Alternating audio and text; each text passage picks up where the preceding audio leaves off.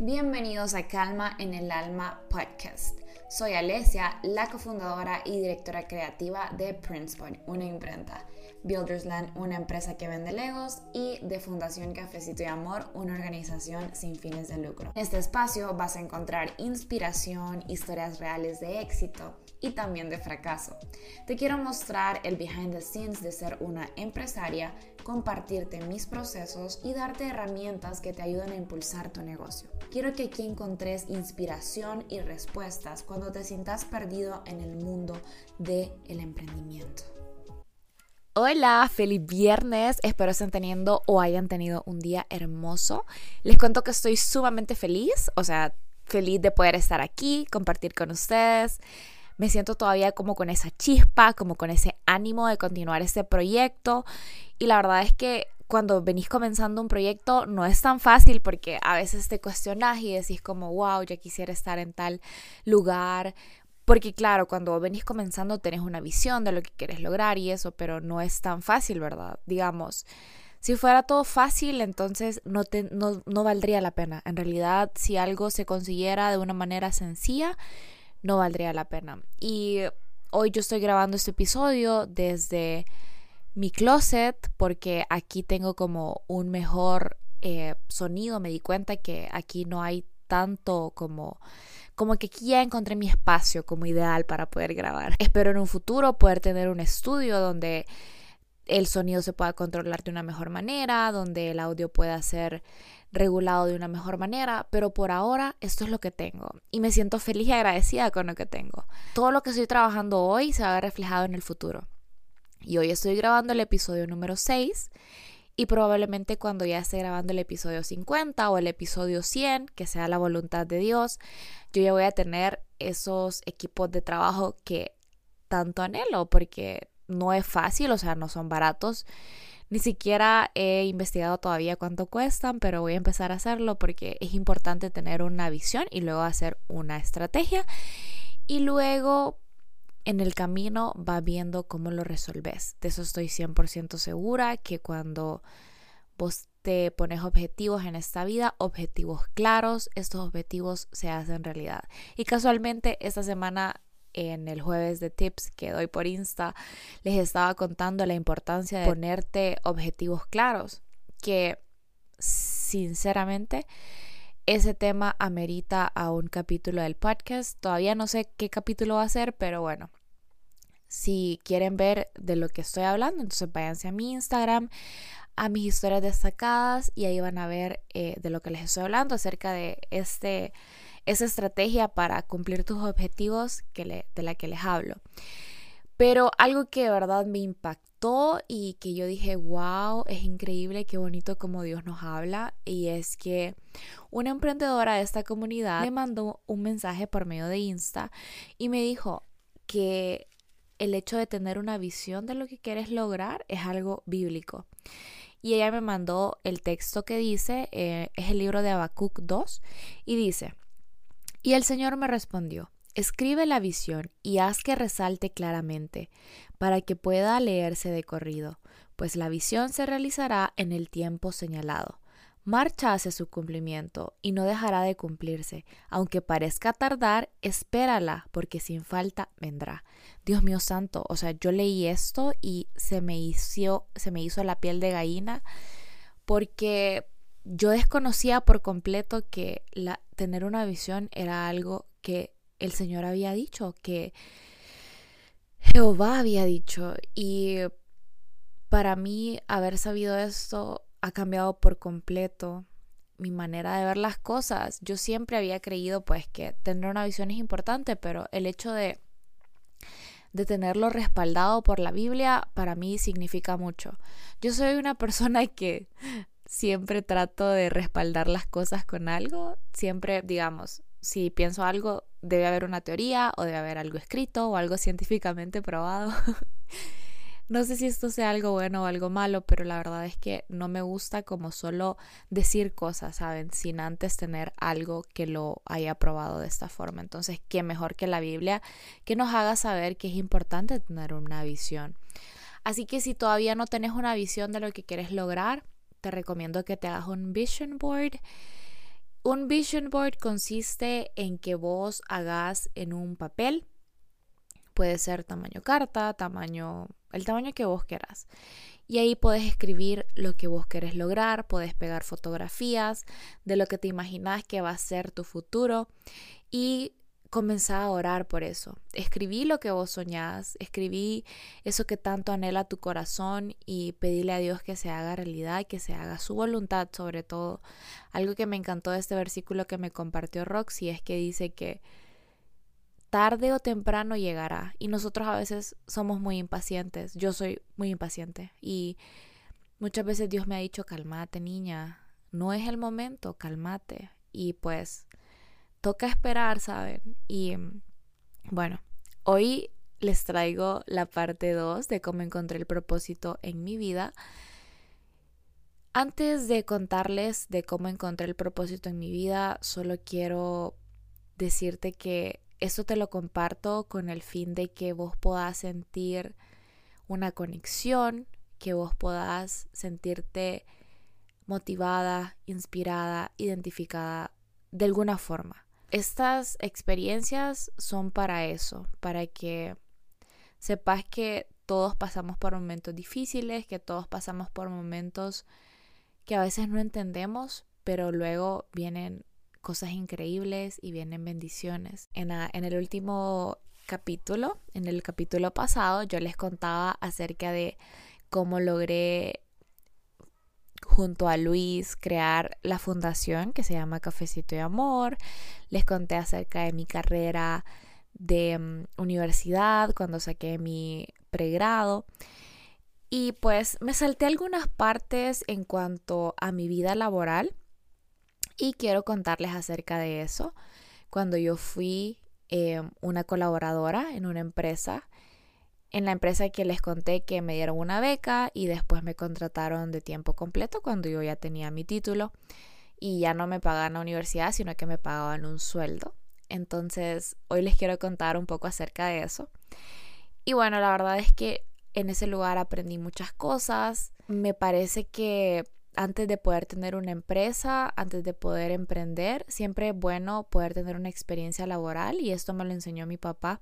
Lo que pasa con el mundo laboral es que muchas veces vos sentís que de repente no te valoran en un 100% o que te estás esforzando de más y que no, no estás viendo como resultados.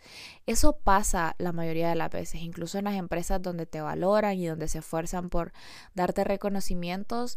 A veces como seres humanos somos personas que nunca estamos conformes y eso es normal.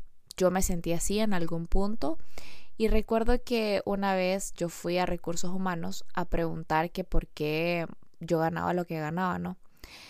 Y bueno, yo pensé que esa era la manera de hacer las cosas. Yo no lo hice con malicia o por querer afectar a mi jefa. Yo simplemente quería saber porque en mi cabeza, bueno, yo tenía que 22 años creo. Yo era una niña inmadura que se creía la gran cosa y yo pensaba que yo estaba haciendo más y que me estaban pagando muy poquito. Y resulta que yo fui sondeando y mis compañeros ganaban más de lo que yo ganaba y pues yo me sentí muy mal. Yo me sentí muy mal porque yo decía, wow, yo doy la mía extra en este lugar y qué injusto que me esté pasando esto. Y bueno, yo le fui a contar a la persona de recursos humanos y esta persona le fue a decir a mi jefa. Y esta persona me citó en su oficina. Y resulta que, bueno, ella era la jefa de mi jefa, pero mi jefa había renunciado, entonces en ese momento ella era mi jefa. Esta persona me llamó a su oficina y lo que ella hizo fue literalmente humillarme. Me dijo que yo ganaba mucho más de lo que merecía y me preguntó, además de haber trabajado aquí, ¿tenés otra experiencia? Me dijo. Y yo no. Ah, bueno, entonces, eh, ¿de qué te quejas? Si yo en mi primer trabajo gané mucho menos de lo que vos estás ganando. Y me empezó a decir ella como todo lo que le tocó sacrificar, y no sé qué. Y además me dice, ¿qué título tenés? Eh, no, eh, licenciatura, pregrado. Ah, no tenés una maestría, ¿no? Y entonces, ¿por qué estás exigiendo tanto? Y bueno, para no hacerte largo el cuento, yo salí de su oficina llorando. Lágrimas, yo era un mar de lágrimas esa mujer me destrozó. Me dijo inservible en mil idiomas. ella se lo tomó personal porque ella pensó que yo había ido a recursos humanos como para afectarla a ella, porque sí me reclamó que porque yo no había ido donde ella antes, que ella me pudo haber explicado, que no sé qué. Y recuerdo que ese día yo tuve una plática con ella de que me, me gustaría emprender en un futuro y cosas así, ¿verdad? Ahora, bueno, en ese momento para mí eso fue de las experiencias más tristes que yo pude haber experimentado. Yo salí llorando de su oficina y me vieron muchas personas y qué pena la verdad haber pasado por eso. Pero todo, absolutamente todo lo que nos pasa es con un propósito. Después de haber yo platicado con ella, yo dije, wow, tengo que sacar una maestría, tengo que sacar una maestría porque en mi cabeza, si yo sacaba una maestría, entonces yo iba a ser una mejor profesional o iba a tener mucho más valor para la empresa. Y resulta que mi trabajo solo era de lunes a viernes, entonces yo tenía los sábados libres. Y un día yo me puse a investigar acerca de las maestrías en Unitec. Me llamó mucho la atención eh, la maestría de DIRCOM, que es Dirección y Comunicación Corporativa. Y me puse a investigar y pues resulta que tenían disponibles los sábados y yo por impulso me matriculé. Aparte que no tenía nada que hacer los sábados y yo dije, bueno, vamos a estudiar. Y así comencé mi maestría. Duró dos años y la maestría de DIRCOM, la tesis es de las más pesadas creo porque son seis meses de tesis y en, creo que en otras maestrías solo son tres meses. Y pues me gradué. Resulta que antes de graduarme de la maestría, yo una vez estaba platicando con mi papá y él me contaba que un colaborador de él, que era su colaborador más importante, se estaba yendo en la caravana de mm, que se, que se fue a la caravana para Estados Unidos y que él iba en esa caravana con sus hijos y su esposa. Y entonces él mi papá prácticamente quedó sin su persona de confianza, como en la estructura de su negocio dependía prácticamente de este muchacho. Entonces yo con mi complejo de superheroína, le dije a mi papá, ¿y si me contrata a mí? Y entonces mi papá me dijo, ¿en serio? Me dijo, y yo sí. Em, ¿Cuánto gana? Me dice. Y yo ya le digo, ¿y usted cuánto me puede pagar? Y mi papá me dijo que me podía pagar más de lo que yo ganaba. Y yo, wow, belleza. Yo estaba súper feliz porque iba a ganar más dinero y porque iba a trabajar con mi papá. Y bueno, Resulta que yo tenía, yo había sacado un préstamo bancario eh, por planilla, porque digamos que en, la empresa donde yo trabajaba era un beneficio que te daba el banco por el cual te pagaban la planilla y que te, te ofrecían préstamos, ¿verdad? Entonces yo era una huirra a ustedes que no tenía muchas responsabilidades y pues el banco me estaba de presionar por el dichoso préstamo y yo lo hablé con Luis Cabe recalcar que Luis siempre ha sido clave en cada situación que me ha pasado en la vida. Él es mi esposo y ha sido mi mejor amigo y ha sido un gran mentor. Él es un hombre con mucha sabiduría al que me gusta siempre acudir cuando tengo una duda y él de verdad que es muy sabio y lo admiro tanto por eso. Dios le ha dado un don de discernimiento que yo admiro demasiado. Y bueno, yo le dije a Luis, mira, me están ofreciendo este préstamo, le digo. ¿Cómo ves la tasa? Que no sé qué. Y me dice Luis, no, yo la miro súper bien, que, uh, ah, bueno, tomalo, me dice, y vámonos a Europa. Y yo, de verdad. Pero cabe recalcar que obviamente con ese préstamo yo iba a pagar mis gastos, o sea, Alesia. Y Luis, pues gracias a Dios, él pues tenía su trabajo, su dinero y yo iba a costearme mi propio viaje, pues. Y entonces yo sin miedo, yo soy súper, eh, yo soy muy aventada, entonces no me da miedo hacer cosas y creo que eso es parte como de mi energía masculina que tengo y que mi papá me, me se encargó de inculcarme, pues muy pocas cosas me dan miedo. Y entonces yo tomé ese préstamo tomé el plazo más, corto para pagar más rápido. Y bueno, cuando, lo que yo no sabía es que al momento en el que yo renunciaba, ese dinero se iba directo, o sea, el, vos sabés que cuando renuncias a un trabajo, te dan igual tus prestaciones, ¿verdad? Y resulta ustedes que todas mis prestaciones se fueron al dichoso préstamo. Entonces, Cuando yo salí de mi trabajo anterior, yo salí con cero lempiras. Yo entré en depresión porque yo decía, Dios mío santo, no tengo dinero, ¿cómo voy a sobrevivir? ¿Qué estrés? ¿Qué no sé qué? Y pues todavía no me iba al viaje porque yo pedí el préstamo como en enero y mi viaje era hasta octubre. Y yo renuncié creo como en julio. Entonces, bueno, se abonó a capital, ¿verdad? Yo pagué ese préstamo como en un año. Y yo estaba en depresión y bueno, pues ya me tocaba ir a trabajar con mi papá. Me voy el primer mes y creo que fue el mes más difícil de toda mi vida entera.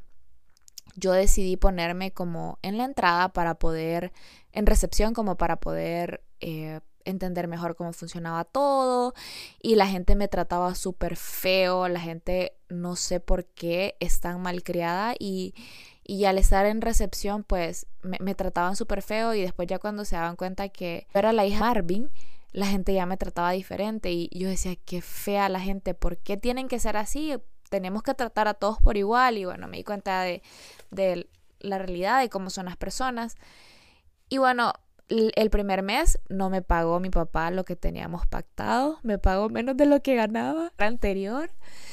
Dios, yo me sentía horrible, yo me sentía súper mal, me sentía pésimo, pero pues tenía todavía el dinero del préstamo porque me iba a ir de viaje y pues yo me fui a mi viaje a Europa, dejé botado el trabajo. Eh, reconozco que ahí no me vi tan comprometida y que me vi muy inmadura, pues, porque yo eh, estaba trabajando con mi papá y, y dejé mi trabajo para irme a este viaje. En ese viaje me comprometí. Luis me pidió que fuera su esposa enfrente de la Torre Eiffel. Súper romántico. Y les voy a contar que mm, ese es, bueno, yo antes hacía videos de YouTube. Tuve una etapa en la que quería ser youtuber. Fracasé porque lo dejé, pero yo tengo un hice un video con un story time de cómo Luis me había pedido matrimonio y Resulta que nos tomó la foto un chinito random que andaba por ahí, pero tomó la foto más bella que pudo haber tomado. De verdad que solo Dios sabe cómo sucedió eso.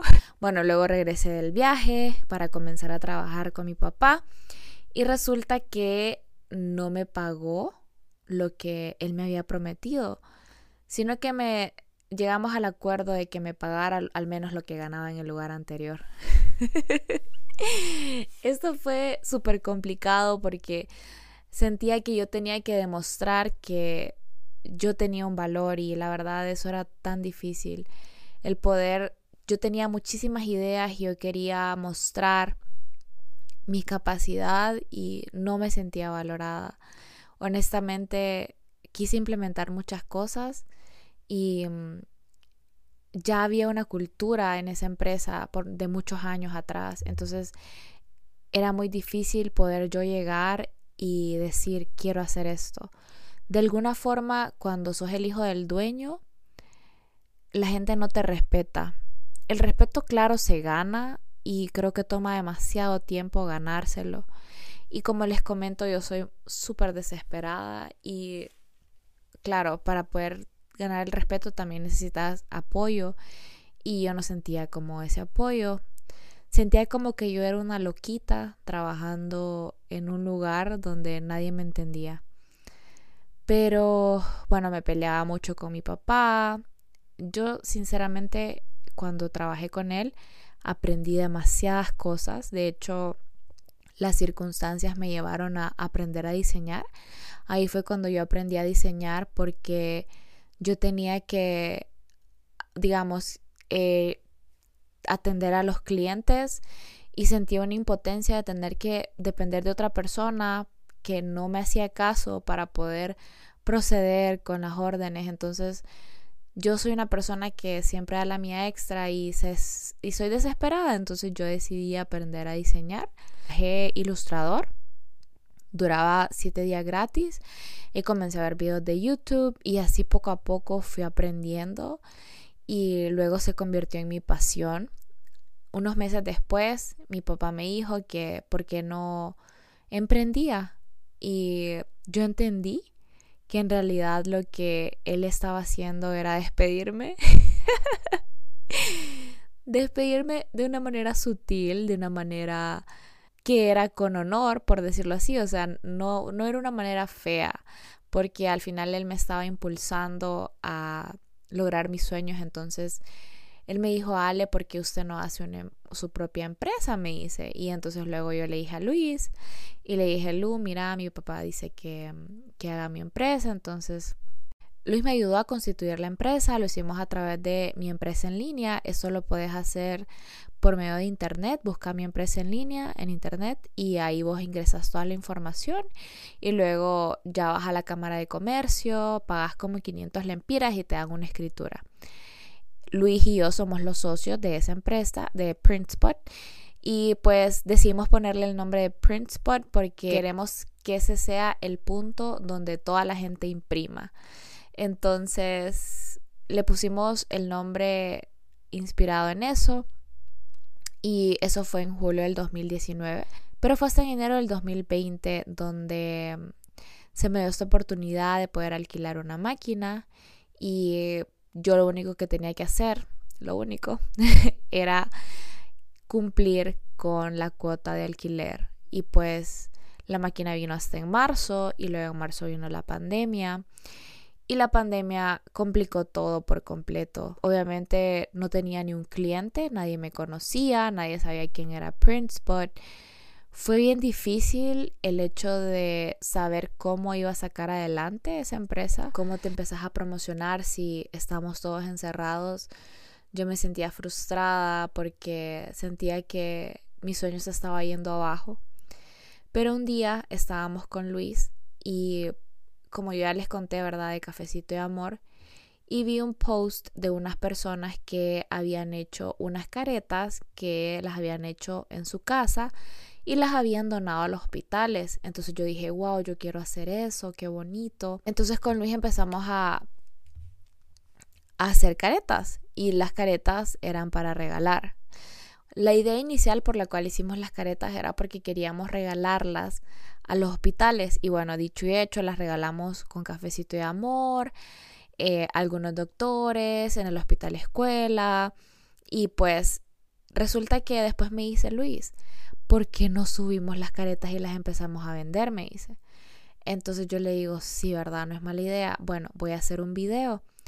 Y resulta que me puse a hacer este video y el video lo compartí por WhatsApp. Mi suegra lo compartió a todos los grupos que tiene. Eh, y pues resulta que en esos grupos, otras personas lo compartieron a otros grupos. Resulta que comenzamos a tener nuestros primeros pedidos de caretas. Recuerdo que el anuncio de esas caretas llegó al chat de unas personas que viven en Loma Linda. Son como ellos, todos ellos son vecinos de, de la amiga de mi suegra.